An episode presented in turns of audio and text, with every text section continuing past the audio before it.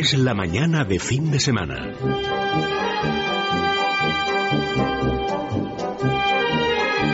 La hora de motor 16.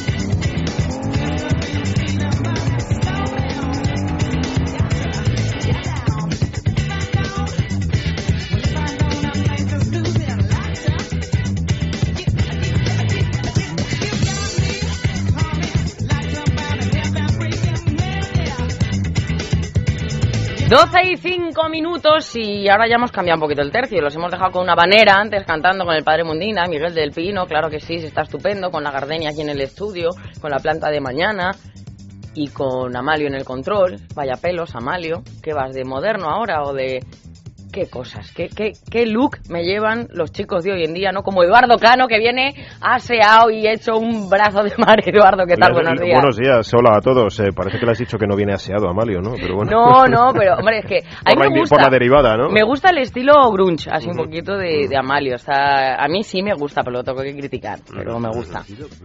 Cuidadosa, cuidadosamente descuidado, ¿no? Un poquito así. Improvisado, bien, así un poquito improvisado. Te ha dejado barbilla tú también. Bueno, llevo, ya, llevo algún tiempo, sí, llevo algún tiempo abandonado, vamos a decir.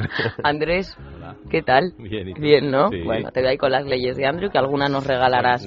hoy no va a haber leyes, pero nos vamos a reír más. Bueno, en las cuñas de esta semana, que las hago yo, por cierto, hemos oído que hay secciones nuevas. Cuéntame, Eduardo, el sumario. Bueno, en primer lugar, y como siempre, vamos a hablar de, de la actualidad de la semana. Y a continuación vamos a introducir un tema que yo creo que mucha gente no repara en él y, sin embargo, es de máxima prioridad. Eh, en la conducción nocturna. El 29 de los eh, el 29% de los accidentes se producen de noche, de los accidentes de tráfico. Así que ojo a esa conducción nocturna. Después hablaremos en tema de producto, de novedades pues lo último de lo último. Eh, Ferrari prepara un coche que va a llamar F70, eh, va a ser una auténtica virguería técnica porque va a ser el primer coche híbrido. El primer coche híbrido, estos señores también se apuntan a, la tecnología esta mixta de Lo veíamos en la portada de Motor 16. Efectivamente, efectivamente, se puede ver en, el número que, está, que esta semana está en los kioscos. Después, sí, efectivamente, introducimos eh, una nueva sección, se llama De Buena Fuente y la trae pues todo un as, ¿verdad Andrés? Que tenemos en, la redacción. Alberto Mayo. Que es Alberto Mayo, es eh, uno de los jurados del coche del año en Europa, uno de los jurados españoles del coche del año en Europa. Es una persona de primerísimo nivel dentro de la profesión y como, digamos, as, que es del ámbito informativo, eh, siempre está a la última, eh, conoce los últimos entresijos del sector y de muchos de esos entresijos nos va a hablar, como, como luego vamos a ver. También tenemos una nueva sección de consultas legales, Andrés. Sí, eh, va a estar, eh, nos, la va a hacer legalitas eh, y todos los oyentes pues van a poder escribir a la web que tú dirás ahora. Motor16 arroba esradio.fm. También tenemos otro correo, María, lo mira todo, fin de semana arroba esradio.fm. Pues ahí y todos los ahí nos pueden dejar hacer sus consultas legales y los abogados de legalitas nos contestarán de la mejor forma posible. Puntualmente para poder atender esas, esas dudas, esas cuestiones que les que le surjan. Y bueno, por último, efectivamente, no es eh, leyes de Andrew, sino algo, una curiosidad eh, divertida, como hace un instante introducía Andrés, también del mundo del automóvil, de la que él nos hablará como cierre. De los años 20. Anda, hombre, los felices años 20.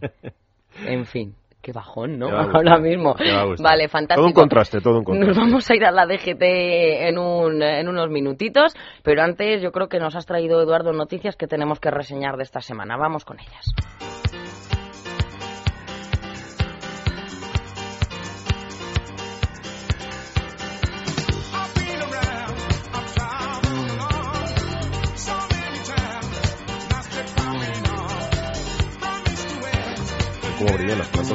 ¿Has visto? Tiene un lustre, como dicen en mi pueblo, qué brillo. Digo, les ha sacado brillo con la mopa. Dice que no, es una gardenia y mira, está pues precioso. Pues es, de verdad, no es de mentira.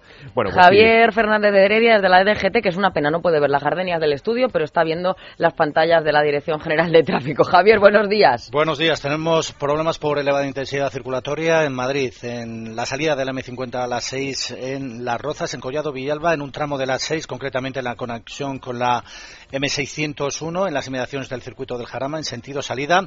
Es un día eh, que invita a esquiar. Está completo el eh, parking de la estación de esquí de Cotos, completo el parking de la estación de Sierra Nevada. En Cuesca también problemas en los accesos a las eh, principales estaciones de esquí. En Castillo de Jaca en la Nacional 330, en el puerto de Sonpor, en Canfranc también y en Viescas y en Formigal en la Autonómica 136. Tenemos un par de accidentes. En Burgos, en Cardeña Jimeno, en la 1, en el kilómetro 241 y en sentido Madrid está cortado el carril derecho. En Cicero, Cantabria, en la 8, en el kilómetro 177 está cortado el carril derecho en sentido Bilbao. Y les informamos de una avería en Granada, en Campotejar, en la 44, en el kilómetro 78 cortado el carril derecho circulando en sentido Bailén. Pues muchísimas gracias, eh, Javier, desde la DGT. Y ya lo han oído, precaución y que los parkings están llenos. Los parkings de las estaciones de esquí, claro, en un día tan luminoso y con la nieve tan a punto, pues se han, se han colapsado rápidamente. pues sí, vamos con esas noticias. La primera de todas, la Comunidad de Madrid disminuirá la contaminación con más coches eléctricos. Se pretende reducir la emisión de 1.018 toneladas de dióxido de carbono, el equivalente a las emisiones anuales de 1.000 hogares, mediante un programa de incremento del número de vehículos eléctricos e híbridos en la flota institucional. Este plan es uno de los 37 proyectos clima seleccionados en 2012 por el Ministerio de Agricultura, Alimentación y Medio Ambiente para reducir las emisiones de CO2 en la región mediante un compromiso formal de renovación de la flota institucional, no solo de la Administración autonómica, sino también de entidades como el Canal de Isabel II, ayuntamientos como el de Madrid, Alcalá de Henares, Alcorcón, Getafe, Leganés, Móstoles o Parla. Pues sí, no está mal que las instituciones eh, sean las primeras en dar ejemplo para popularizar este tipo de vehículos. Muy apropiados, sobre todo para empresas e instituciones, sobre todo los eléctricos. Otro tema, las plantas españolas de Ibeco, que cotizan al alza, francamente, logran la máxima certificación, veníamos hablando, pues medioambiental. Pues las factorías de Ibeco implantadas en España han logrado la máxima certificación medioambiental ISO eh, 50001 por la reducción del consumo energético el pasado año en un 16,5% en Madrid y perdón, 13,5% en Valladolid. La filial española de la División de Vehículos Industriales del Grupo Fiat pertenece a la sociedad Fiat Industrial eh, bueno, pues informó que la instalación madrileña invirtió el año pasado 451.000 euros en mejoras de eficiencia energética y el primer año ya ha conseguido un ahorro de 219.000, de perdón, de 219.000 euros. La planta de Valladolid, donde se monta el furgón Daily, eh, invirtió en medidas de eficiencia 900.000 euros en este tipo de acciones. Pues sin duda un ejemplo más del alto nivel de cualificación desde todos los puntos de vista, además de las factorías instaladas en España y, con Ibeco casi a la cabeza, ¿no? Bueno, por último, el sector del renting consumió una media de 5,1 litros eh, menos que el resto del mercado. Y además cada vez más al alza, ¿verdad, Eduardo? Bueno, pues este consumo medio de 5,1 litros cada 100 kilómetros es uno de los datos más relevantes revelados eh, por el, eh, el presente informe anual de la Asociación Española de Renting la cifra se sitúa por debajo del gasto medio del mercado, que el pasado año se situó en 5,29 litros. El dato muestra que la gestión de la eficiencia en flotas eh, genera un buen resultado. Con esta diferencia de consumo, un 4,14%, el sector ahorra al año alrededor de 10 millones de euros, una cantidad que llevada al total del mercado pues puede producir a los automovilistas un ahorro de 100 millones de euros. Tomen la cifra, ¿verdad? A, lo Pues sí, la verdad es que demuestra que los nuevos modelos rebajan consumos, emisiones y lo, y lo rebajan eh, decididamente y que además cuando están bien cuidados, cuando están bien mantenidos, como sucede con las empresas de renting, pues los, los resultados, el balance es pues todavía mucho mejor. Bueno, nosotros continuamos con nuestro paseo en coche, ¿verdad? vámonos a hablar, vámonos a hablar de esos accidentes bastante más frecuentes de lo que parece de noche.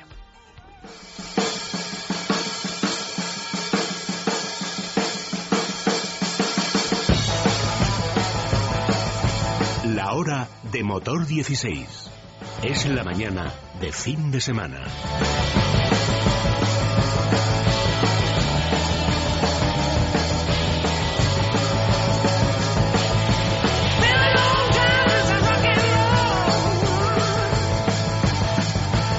Muy animada, muy animada esta, este rockabilly que nos ha metido ahí. hasta la chupa hoy. ¿Verdad? Muy adecuada, muy sí, sí.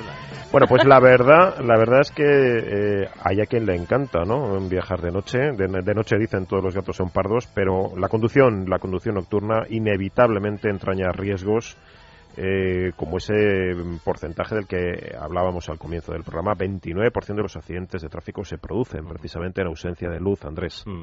Yo recuerdo que mi padre en paz descanse en verano, eh, para ese viaje de vacaciones tan deseado, siempre nos hacía levantar a mi hermana y a mí, a mi madre, a las 3 de la mañana para ir a Alicante.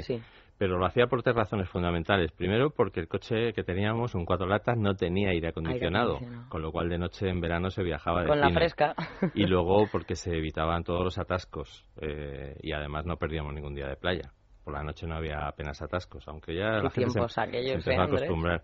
La verdad es que ahora te asusta pensar que el 29% de los accidentes y el 41% de los fallecidos se registran por la noche. Es decir, hay menos accidentes de noche, pero más graves.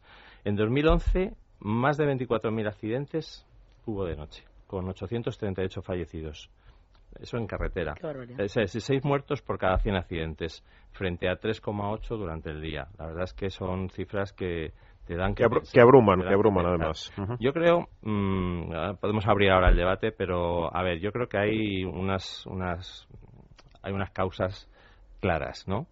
Primero, la gente eh, no hace un mantenimiento de los faros, con lo cual hay deslumbramientos eh, exagerados. Hay gente que ves que, viene de frente, te va deslumbrando, te crees que lleva las largas y no, no, es que son las cortas. Y las lleva, mirando para arriba. Pegándote. Luego, mucha gente que se detiene en el arcén y hace una mala señalización del vehículo y de ellos mismos, no, no utilizan el chaleco. Sí, porque muchos de estos accidentes son atropellos. Efectivamente, efectivamente. Muchos de esos... Eh, son atropellos. Eh, luego em, hay una dejadez en las revisiones de la vista. Hay mucha gente que, que no debería conducir de noche. Que ve mal, que ve mal, que, que, no, o que no ve, como el que dice, ¿no? Sí, deberían ponerse gafas y no se las ponen, o, o ven borroso, o ven, o ven fatal, no saben calcular la distancia en carreteras de, de doble sentido, eh, se tienen que poner a adelantar a un coche o a un camión, ven que unos faros que vienen de frente pero no saben calcular ni la velocidad a la que viene ese coche, ni, eh, ni, la distancia, ni el tiempo que les, que les da, ¿verdad? que tienen, en fin, eh, la verdad, mm, luego hay una utilización errónea de los recursos del vehículo, por ejemplo, para desempañar los cristales en invierno. Mucha gente que va con los cristales empañados porque no sabe desempañarlos con el aire acondicionado, en fin. Yo creo que hay una serie de, de hecho, hay un, hay un estudio, un estudio que, que hizo el RACE con la Fundación Alain Afelú, en el que dejaban claro, el, por ejemplo, que el 56% de los conductores había sido diagnosticado de algún problema en la visión y el 10% admite que fue la causa de situaciones de riesgo por la noche. De, haberse llevado más de un susto. Además hay que añadir eh, la mala señalización, y no nos cansamos de repetirlo, mm. eh, vertical y, vial, ¿no? En, toda su extensión. Hay muchas carreteras muy mal, muy mal pintadas, muy mal balizadas, eh, donde uno tiene que ir adivinando literalmente, si no conoce el trazado con anterioridad, donde uno tiene que ir adivinando qué es lo que se va a encontrar, aunque vaya a una velocidad adecuada. Pero bueno, pues eh, estamos hablando de carreteras en muchos casos comarcales, con curvas, eh, ya no hablamos, por no, por no añadir, del estado del firme en muchas de ellas, y si encima se añaden pues situaciones meteorológicas adversas, lluvia, niebla, no sé si os habéis fijado en, los, en ciudad y alrededores eh, últimamente se ve muchísima gente que va con las luces apagadas y hay una razón, y es que cada vez más los coches, el cuadro de instrumentos va iluminado de día y de noche. Entonces tú te montas en el coche eh, y si vas circulando por una zona con alumbrado público, eh, tú no ves los faros o no te fijas. ¿Y crees que los llevas? Crees que los llevas puestos porque todo el cuadro de instrumentos va iluminado. Y es un engaño, a la vez que es una ventaja, es un engaño, ¿no? Y la gente un poco despistada que se monta en el coche, da el contacto y ve que ya se ilumina el cuadro, se piensa que lleva. Es un, error pues de, tiempos atrás, ¿no? De que antes, cuando tú encendías las luces, se iluminaba el cuadro. Si no, el cuadro iba apagado. Ahora el cuadro, en muchos coches, lleva retroiluminación y va siempre encendido. Con lo cual, mucha gente le tienen que avisar a los demás conductores, pero es, eh, yo el otro día, precisamente volviendo, vi un coche que venía con las luces, es que eh, no se le veía O sea, tenías que adivinar. Es que no se ve. No se ve. No se ve. Y eso es una de las, de, las, de las razones en las que muchas veces también, si me permitís, Sí. a- acabamos teniendo problemas o sustos. Y es que hay gente que no se da cuenta que además de para ver, es para ser visto, señores. Y esto es muy frecuente, por ejemplo, en aparcamientos. Eh, la gente, yo no sé muy bien por qué motivo, en muchos, en muchos casos, no enciende la- el alumbrado de cruce. No sé si porque piensan que se van a fundir las bombillas o van a durar menos, Sí. o no se acuerdan o, cuál, o gastan más. No sé cuál es el- la explicación, absolutamente ridícula, bueno, no tiene ninguna explicación, pero eh, de repente se encuentra en un coche circulando que no por des- no por despiste del, del propietario eh, lleva el alumbrado apagado, ¿no? En, en los parques, en los parques es muy habitual encontrarse. esta- Mira, Totalmente. mira estos datos qué curiosos. Eh, en carretera, em, la primera causa de muerte por la noche son los atropellos, con un 38%, seguido de las colisiones, con un 25%, y las salidas de la calzada. Pero fíjate el detalle de los atropellos. ¿Sabes por qué? Pues, pues Lo decías tú, porque la en gente sal- salimos, En eh, zonas, en zonas de pueblos y de toda esta gente, la gente está acostumbrada a ir por el arcén de noche. Sin darse cuenta que no, que no se van les por ve. el lado contrario del que tendrían que ir, porque tienen que ir siempre de cara a, la- a los coches que vienen de frente, ¿no? De cara a la circulación. Y segundo, tendrían que ir con, con chalecos reflectantes o con algo reflectante. Y, pero fíjate qué curioso que la mayoría de los de los Son accidentes atropellos, son como antes, atropellos. como antes eh, mencionábamos, efectivamente. Y los accidentes que se producen eh, no por atropellos, sino cuando vamos en el coche, suelen ser más en carreteras secundarias o estaríamos hablando también de... No, no, son en carreteras secundarias. Claro, es que es lo que digo, que algunas están ya están desastrosas, pues imagínate por la noche, Mm. es una auténtica locura ir por, esa, por Luego esa senda. hay, hay una guía para el conductor nocturno que pues habla de ocho puntos que, que habría que, que- Evitar. y tal. Que, entonces hay que aumentar la distancia de seguridad y adaptar la velocidad al área iluminada. Hay que regular los faros para mejorar la visibilidad y evitar deslumbramientos. Básico, básico, como has empezado diciendo. Hay que poner las cortas al cruzarse o si va detrás de otro, si le deslumbra pues de una ráfaga, pero no mantenerlas largas. En este, en este punto hay que destacar que cada vez más está de moda el- en los coches más modernos un sistema automático de luces largas, es decir, tú das al automático, entonces él detecta si viene alguien de frente Sí. o llevas un coche delante, pone largas eh, si no hay nadie y pone cortas si hay alguien. Y Con lo además cual este es que- sistema, Andrés, eh, se estrenó en coches de, de alta gama, pero ya es popular. Ya Sí. no, no, no hace falta va que sea a un coche muy caro para tener algo ser así. Cada vez va a ser más popular. Regular los espejos para mini- minimizar los reflejos molestos de las luces de otros vehículos. Si nota lagrimeo y picor de ojos, deténgase para descansar. No llevar las luces interiores encendidas porque se reduce la visión exterior. Hmm. Mantener en buen estado las escobillas y el nivel del líquido para evitar reflejos molestos en el parabrisas.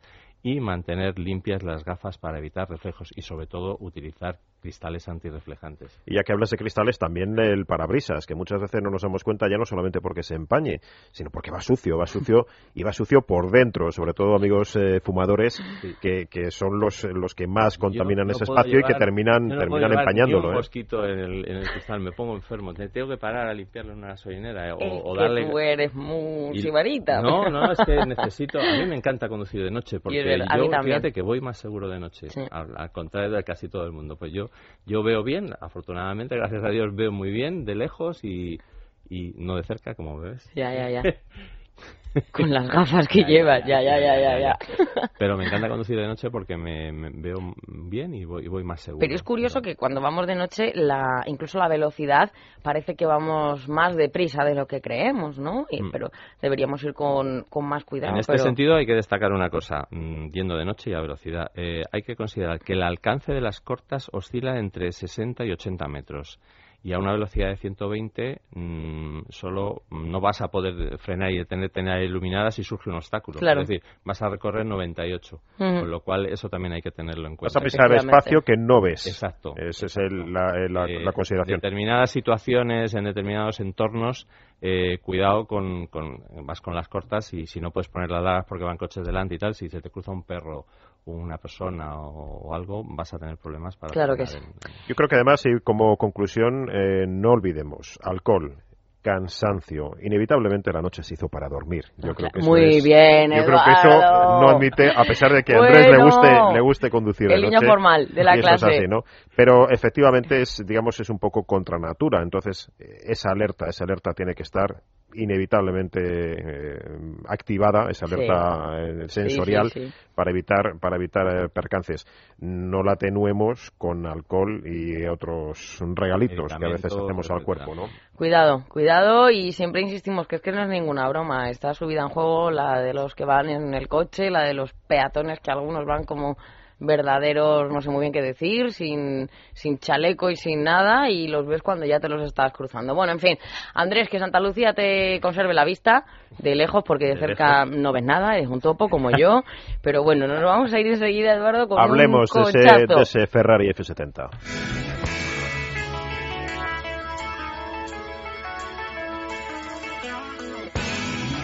La hora de motor 16.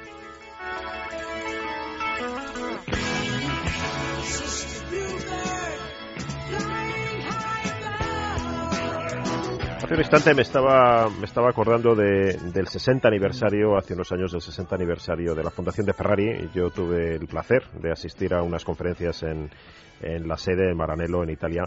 Y bueno, esta gente tenía un portfolio que llamaban toda una agenda de, de productos a la, a la vuelta de muy poco. Ahora mismo vamos a hablar de uno de ellos, muy, muy innovadores. Coches que una vez más vuelcan mucho de lo que Ferrari ensaya en competición. Hablaban de hacer coches eh, más pequeños, más ligeros, más eh, adaptados al, al, conductor, incluso hablaban de, de, soluciones casi hechas a la medida. Pero sobre todo hablaban de coches híbridos. Es algo que parece ser que ya, que ya ha entrado de lleno en, en la marca esta del cabalino, como llamamos. Y no, ¿no? es un sacrilegio, eh, aunque los tifosi lo crean. El, el, tener un Ferrari híbrido no va a ser un sacrilegio. Entre otras cosas porque es, es casi un tema obligado todas las marcas están trabajando en esta dirección porque la normativa de emisiones se va endureciendo con el paso del tiempo y hasta las marcas más deportivas, como en este caso Ferrari, pues tiene que tener coches. Tienen que pasar por el aro. Tienen que pasar por el aro. Uh -huh. Pero es que sus rivales están en las mismas. O sea, Porsche, el Porsche 918 sí. Spider es híbrido, Mercedes tiene un SLS eléctrico, BMW lanza este año un superdeportivo i8 híbrido y Audi, hasta Audi trabajaba en un, trabaja en un R8 híbrido con motor diésel.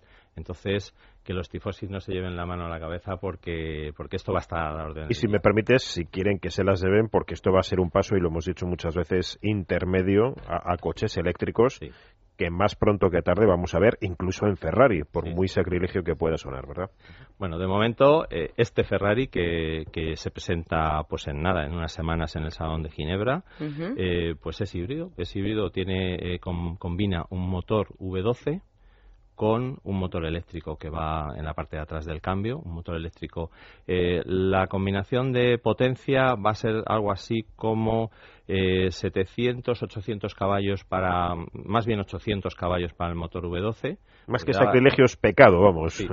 Más 100 caballos del motor eléctrico, pues mm, estamos hablando de ah, un... de decir híbrido es por decir, te quiero Casi, ¿no? Pero se han curado en salud y han dicho, para si alguien Eso. tiene alguna duda, ahí va el motor V12 por delante, ¿no? Sí, lo que pasa es que, bueno, pues ese plus de, de potencia eh, se nota, se claro. va a notar, te lo digo yo. Se va y se va a notar en, en eficiencia. no lo notarías, pero pero en, en, el Ferrari se va a notar. Y se va a notar, eh, insisto, en pero, eficiencia. El coche sí. también va a ser más, más austero, más, más sostenible, ecológicamente hablando.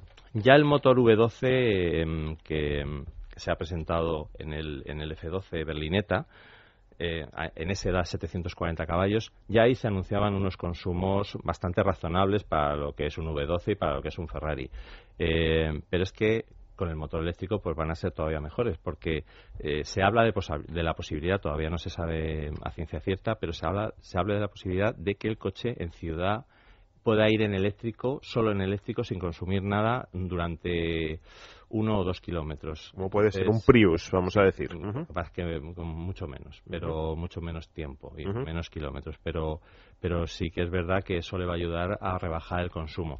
Pero el coche es lo más parecido a un Fórmula 1. La verdad es que eh, hemos leído las especificaciones que de momento ha anunciado la marca y son impresionantes. Por ejemplo, el chasis, bueno, de momento se va a hacer en la línea de montaje, no se, no se va a hacer donde hacen todos los Ferrari, se va a hacer donde hacen los Fórmula 1 y con un equipo de personas dirigida por un, por un mecánico, un jefe de equipo que ya trabajaba en Fórmula 1. Que si me permites, Andrés, en donde se hacen todos los Ferrari, que no piensen nuestros oyentes, para aquellos que no lo conozcan, que es algo así como el taller de la esquina. No, yo me acuerdo, no, no, yo me no. acuerdo de las instalaciones allí y aquello es algo así como un jardín botánico. Sí, talleres hermanos. Sí, efectivamente. No tiene y nada- Mengano, con Claro. una cadena de producción de Renault o de... Exactamente, no, visualizar por, por un momento una is- un, un edificio de cristal, íntegramente de cristal, mm, moderno, con montones de plantas a eh, en el interior a temperatura y humedad eh, controladas. Bueno, pues así es donde se fabrican los Qué motores de. Ferrari.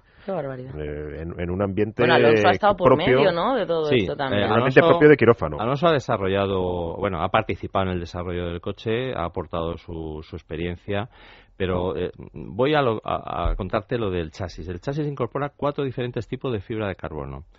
Pero el que lleva en las puertas, por ejemplo, eh, en la carrocería, eh, se ha utilizado fibra de carbono T1000, que es la nomenclatura de, de la fibra de carbono más resistente del mundo a los impactos, que es la misma además que utiliza eh, la marca de cascos Schubert en el casco de Alonso. Sí. O sea, Alonso lleva un, un casco de fibra de carbono T1000, que es el más resistente, la fibra de carbono más resistente que hay. Pero es que el coche lleva cuatro tipos diferentes de fibra de carbono. Eh, se habla de, de- de que va a costar unos 1,3 millones de euros, más o menos, pero eso se puede Cada, cada F70.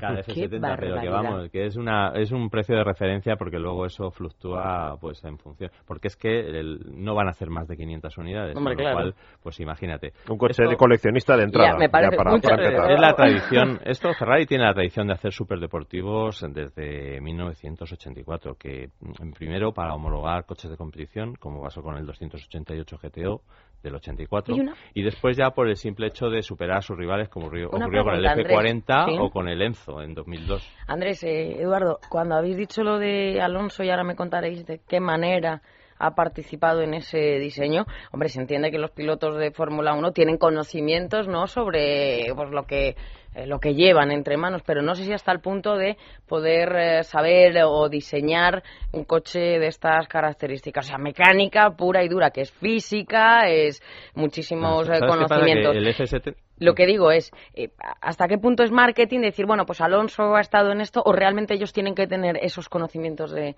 pues de física, matemáticas, eh, etcétera, etcétera? No, a ver, se trata de, de hacer un Fórmula 1 carrozado, biplaza, pero que en el día a día, si una persona que lo compra de la calle quiere utilizarlo, sea un coche realmente utilizable Mm. y al que se le pueda sacar partido. Entonces yo creo que Alonso ahí en ese, digamos, en ese paso que va del- de la competición, del circuito a la carretera, yo creo que Alonso tiene mucho que decir porque es un excelente eh, probador que pone a punto los coches perfectamente Sí. y, y le sabe dar ese toque, digamos, de coche de calle eh, para y sabe decir, pues mira, el- ahora mismo la suspensión aquí va muy dura, tienes que ¿no, Eduardo? Yo Efe- creo que- efectivamente, yo creo que la, que la, la virtud no es que necesiten, como tú apuntabas, saber eh, de matemáticas o de física. Lo que pasa es que, y eso en algún momento le preguntaremos a Javier Rubio, que nos lo puede explicar y, Sí. y extender mucho más, el, el amplio bagaje que tiene gente como, como Fernando Alonso en la línea que dice Andrés, que apunta Andrés, de la puesta a punto, Sí. pues es decisiva para Sí, este la tipo de experiencia es coches. la Para- madre de la ciencia, no, pero y digo para, que y para si decir, ellos... para afinar, para afinar y Sí, decir, sí. pues mira, el coche hace esto, me gustaría que hiciera esto otro, eh, eh, apunta aquí, apuntala allá, Eso aprieta es. aquí Eso o es. suelta allá, ¿no? Y Ese- tenemos ese es los el- tiempos, la virtud. los tiempos eh, en el circuito de Fiorano. Normalmente cada vez que desarrollan un coche nuevo van al circuito de Fiorano, que es el circuito que tiene Ferrari allí. sorpréndeme. Entonces, eh, mm, que sirva de referencia el tiempo de un Fórmula 1 que son 59 segundos. Entonces, el F70, este, que van a presentar en Ginebra, que es híbrido, sería el segundo más rápido con 1.20, en, que es lo que tardan De en- 0 a 100. que, que lo hizo Alonso este tiempo. En la, en, la vuel- 1.20. en la vuelta al circuito. En la vuelta al circuito. No, no, en la vuelta al circuito, 1.20. Ferrari F12, Berlineta, 1.23. Ferrari 599 GTO, 1.24. Ferrari Enzo, 1.24.9. Ferrari 458 Italia, 1.25. Y Ferrari 599 GTB, 1.26.5. Sí, porque precisamente y por cerrar ese comentario de Fernando Alonso, eh, no olvidemos que estos coches, por encima de todo, son deportividad, extrema. Y al final, el cliente de un coche de este tipo, de un comprador de, este, de un coche de este tipo, lo que quiere es que el coche sea lo más parecido a un Fórmula 1 en la carretera, ya. matriculable. Yo creo que es ridículo llevar este coche a la carretera. No. te preocupes que el comprador de vez en cuando se alquila un circuito para Porque darle no le puede sacar ese partido, ni mucho menos. Bueno, pues eh, en Alemania por las autopistas seguramente muchos se lo sacarán o en Dubai y en circuitos que, que, clientes, eh, insisto, de este tipo de, vehículos eh, terminan alquilando para disfrutar con amigos de coches Nosotros que somos muy austeros, nos estamos mirando a Amalio y yo como diciendo, qué barbaridad, un minuto, pues la vida hay que tomársela con más calma, pero bueno, oye, ¿y de 0 a 100 más o menos en cuánto pueden hacerlo? En menos de 3 segundos. Sí, ¿no? Sí. Este se anuncia unas prestaciones pues eh, eso, de menos de 3 segundos en el 0 a 100 y una velocidad máxima que rondará los 370 kilómetros. Para romperte el cuello si no lo tienes como Alonso, vaya. o sea que... Bueno, eh, está esperando ya el amigo Alberto, así que si quieres, Edu. Sí, vamos a, en un instante a hablar con Alberto Mayo. Publicidad y volvemos.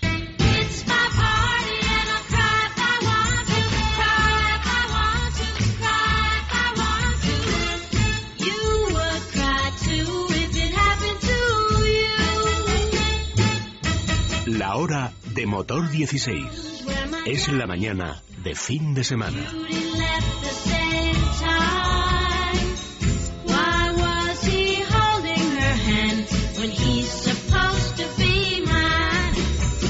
Vaya musiquita que nos ha puesto Amalio para introducir esta nueva sección. No, no le digo nada, ya lo está diciendo Elia por mí. Bueno, pues sí, estamos en, en, en, esta sección que traeremos de vez en cuando al programa de buena fuente, la llamamos y nos la, nos la firma, eh, pues yo decía antes, y creo que no exagero, un, un, primer espada de la profesión que es... ¿Cómo me gusta el primer espada? ¿Verdad? Es un guiño, es un guiño a las dos partes, a, ti por, el, por el ámbito taurino y a Alberto Mayo que creo que ya nos escucha. Alberto, buenos días. Hola, buenos días a todos. Porque Alberto suele ser eh, una de las personas mejor informadas en el mundo de las cuatro ruedas en este país. Eh, creo que no exagero, ¿verdad, Alberto? Bueno, hacemos todo lo posible por, trasladar a, los lectores las informaciones, las novedades interesantes que, se generan en este mundo del automóvil. Buenos días, Alberto. ¿Qué tal? Oye, eh, habíamos visto el IS en fotos, ya nos habíamos, nos había impresionado porque la verdad es que es realmente bonito, pero creo que tú eh, estuviste el otro día ya viendo, tocando, midiendo. A ver, cuéntanos qué mejoras aporta el nuevo Lexus IS y qué supone para Lexus pues este modelo. Bueno, quizá lo primero que hay que decir es que Lexus es una marca, una marca de lujo que es, es, la campeona de la calidad y de la fiabilidad en, en, Estados Unidos. O sea, que eso ya es una referencia, aunque los, los buenos aficionados conocen perfectamente lo que Lexus significa. El GD Power ha, ganado, el Lexus ha ganado durante años siempre el, el, el, balance este que hace. Sí, sí, sí, pero es que además eh, dices, bueno, no es que gane a, a cualquier marca, ¿no? Es que por detrás se coloca Porsche.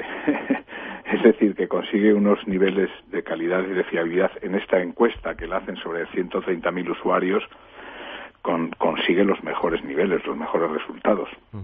Sí, sí, sí. Y ahora empiezan con un, con un nuevo modelo. El, el, la semana pasada, Miguel Carci, el responsable de Lexus en España, me, me enseñó el nuevo, el nuevo Lexus IS, que digamos es como el equivalente a un BMW Serie 3 y es el modelo de mayor volumen para una marca como, como Lexus. Entonces, ¿Qué mejoras eh, aporta eh, respecto al anterior? Pues sobre todo ahora es un coche mucho más habitable porque aun conservando una, una, unas dimensiones compactas, eh, realmente es un coche de 4,66 4,66 metros de longitud, el equivalente a un Serie 3.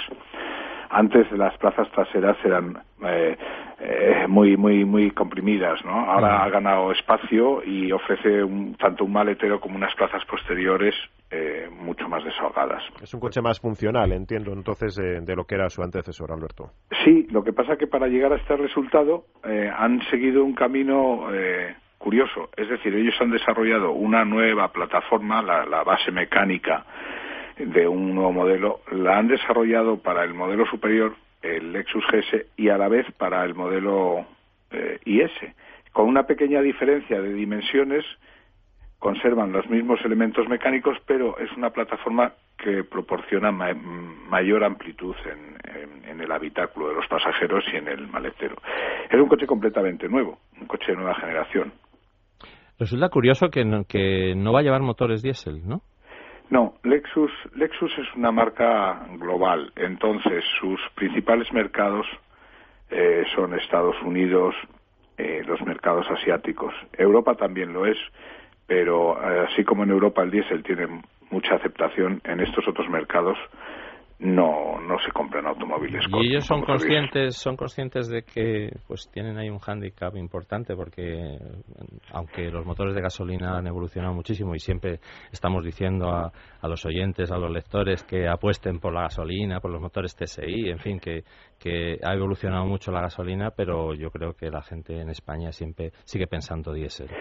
pero, pero en realidad es un hándicap entre comillas porque los resultados que ofrece este coche con su tecnología híbrida son, son mejores que los que ofrece una tecnología diésel equivalente, porque están eh, a un nivel de, de consumos y emisiones bajísimos. Este coche van a homologar unas emisiones de CO2 inferiores a, a 100 gramos por kilómetro. Es, teniendo en cuenta que es un coche de 4,6 metros, un coche con más de 220 caballos de potencia, pues el resultado es fantástico, te quedas anonadado. Posiblemente sea uno de los automóviles que mejor relación, mejor equilibrio consiguen entre potencia y emisiones.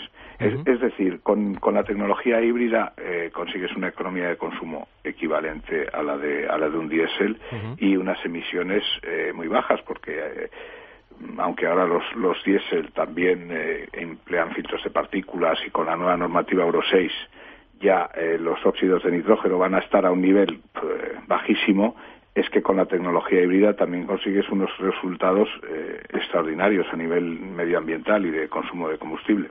¿Has tenido ocasión, Alberto, de conducir el coche o solamente lo has visto? No, no, es que este coche hasta el mes de junio no lo van a comercializar, entonces lo han mostrado a los concesionarios de la marca y, Miguel Carsi, su director de, comunicación, José Manuel Galvez, pues, eh, pues nos lo nos le enseñaron a unos pocos periodistas para ver cuál, en fin, para darnos eh, a conocer el primer, de primera mano el producto. Y a nivel de precio, Alberto, eh, ¿se le puede comparar con un diésel? Bueno, realmente es que aquí estás comprando un coche de lujo, entonces ya no no no es que pagues la tecnología o, sino lo que pagas es, es una, una exclusividad, un, un, nivel de acabado eh, altísimo. Ten en cuenta que, bueno, pues sabéis muy bien vosotros que Lexus, los rivales de Lexus son Mercedes, BMW, Audi, eh, las marcas premium, sí. es una marca y, en Estados Unidos eh, está reconocida a nivel de los Cadillac, Lincoln, etcétera, ¿no? Al máximo, al máximo nivel. Es decir, es un precio que está en línea con lo que lo que cuestan sus eh, competidores aquí en España, quizá con algo más de equipamiento, aunque esto yo todavía no lo no, no sé los, los detalles, pero sin duda es un es un coche que ofrece una calidad precio una relación calidad precio excelente y con un grado de, exclusividad, eh, yo creo que fuera de duda, porque si es un buen producto, por ejemplo, un Mercedes o un BMW, pues eh, Lexus además es una, entre comillas, una rareza que, no va a ser fácil encontrarse en sentido opuesto cuando uno circule por, por carretera.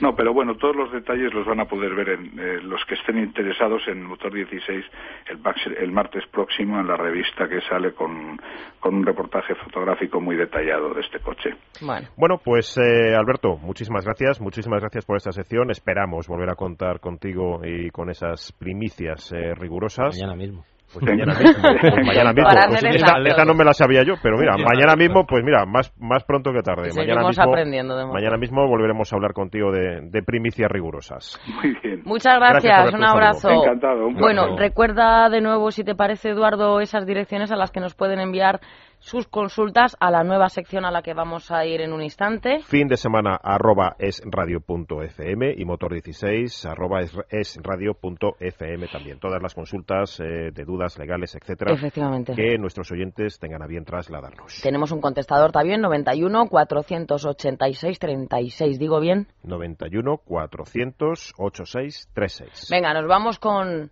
con la ley, con los abogados, con la justicia con las dudas.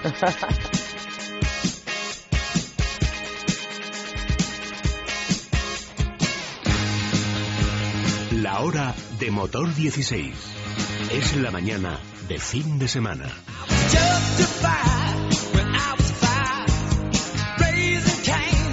Pues no nos queda ya, mira, fíjate, 46 minutos.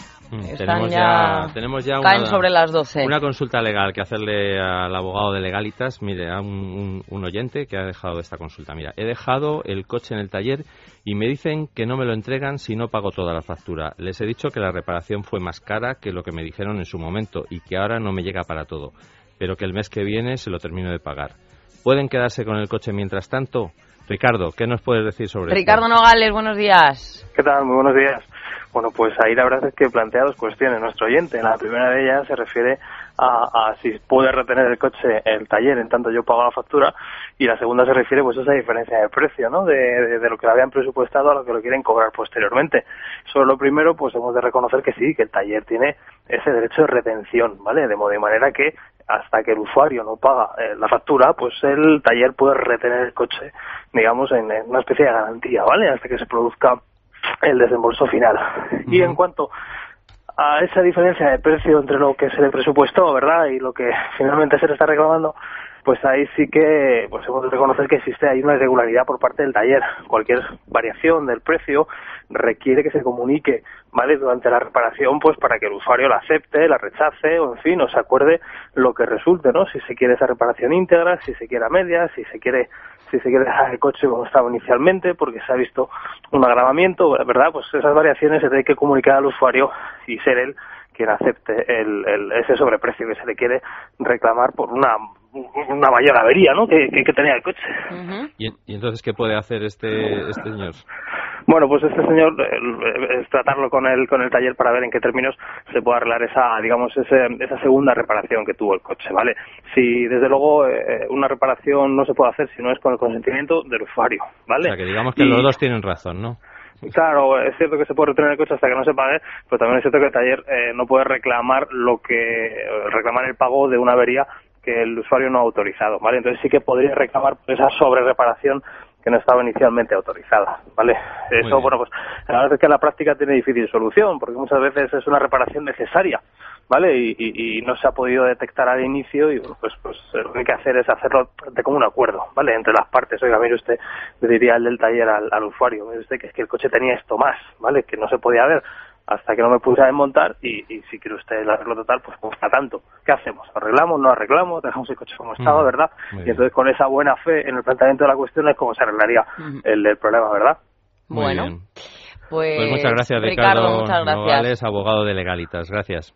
Ha sido un placer, muy Un buenos días. placer. Bueno, pues, Pues- fin de semana arroba es sí. radio.fm. Ahí nos pueden Sí, enviar además, sus dudas. vamos a dar un, un número de teléfono para todo aquel que quiera hacerse, eh, para que encuentre un servicio a la medida para solventar todo tipo de problemas legales, pues para que se- el que se quiera hacer de legalitas, de legalitas eh, todos los problemas legales que se puedan derivar de la utilización de un automóvil o de cualquier otra cosa, eh, ya que por ser oyentes del programa de Motor 16 en el radio tendrán un 15% de descuento. Entonces se pueden llamar al teléfono 902 09 03 51.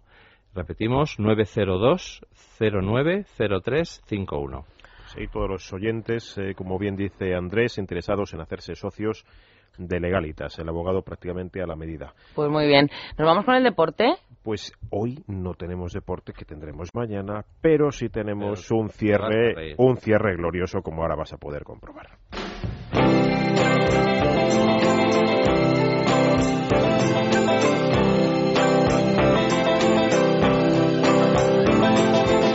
Once upon a time you dressed so fine, threw the bumps of dime in your prime.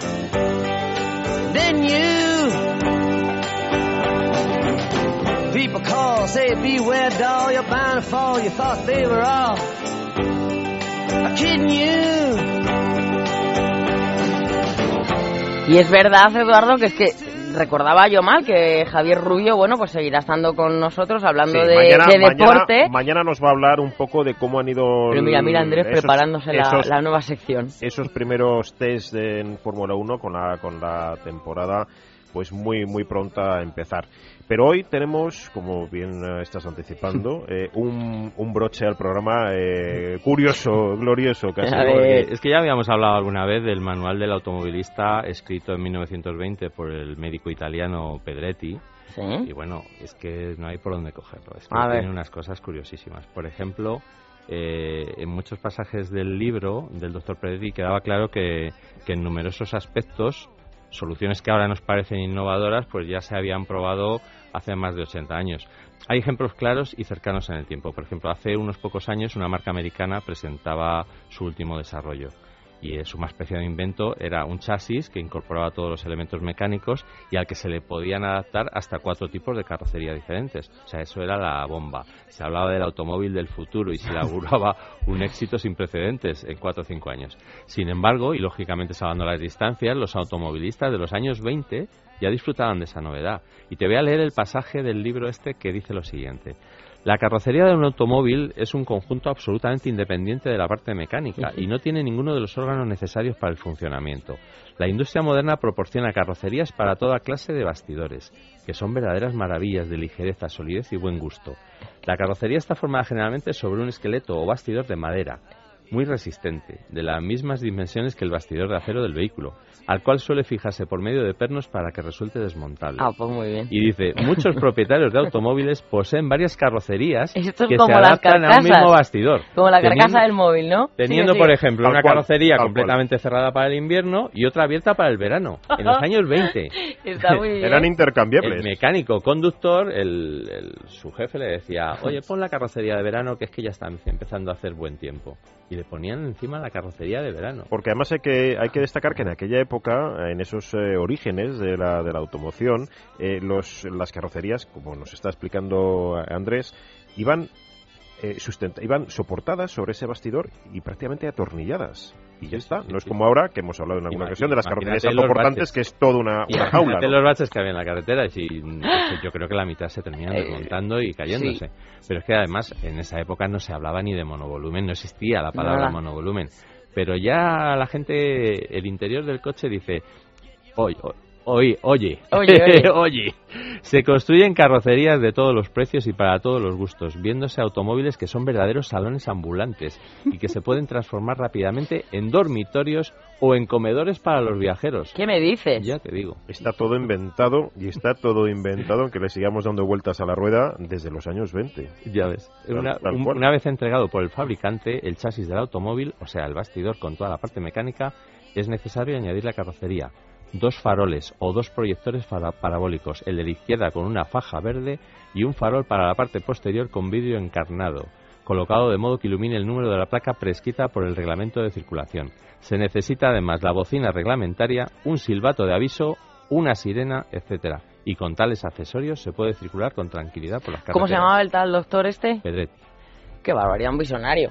Un visionario y lo regla. demás son eh, tonterías. Fíjate si no siguen tomando noción de sus, de sus lecciones entonces. Bueno, eh, me dice María, mira, que ya están llegando algunas de las consultas para los abogados de legalitas, así que nosotros vamos a tomar buena nota de ellos.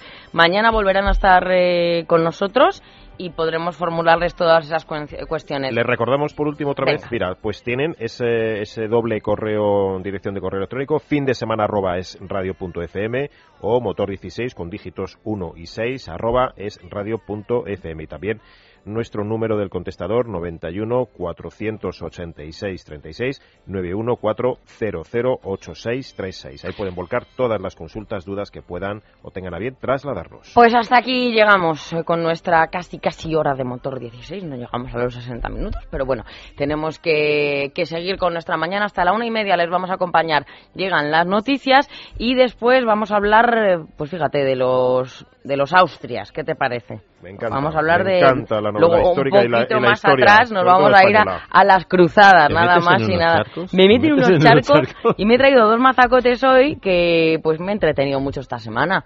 Y claro que sí, yo se lo transmito luego Mira, a igual, los igual oyentes. que Andrés ha hecho los deberes. Andrés ha Pues hecho los bien. deberes, pues yo también, Elia yo también. Bueno, vamos a estar en un momento con José Luis Hernández Garbi, merece la pena, bueno, pues que le escuchen porque nos va a contar muchas cosas de nuestra historia, los reinos de la península ibérica y luego también vamos a hablar de las crónicas insólitas de la época de los Austrias. Ese Carlos segundo. Qué barbaridad cómo acabó el pobre. Si es que hacían unas mezclas. Venga, noticias y volvemos.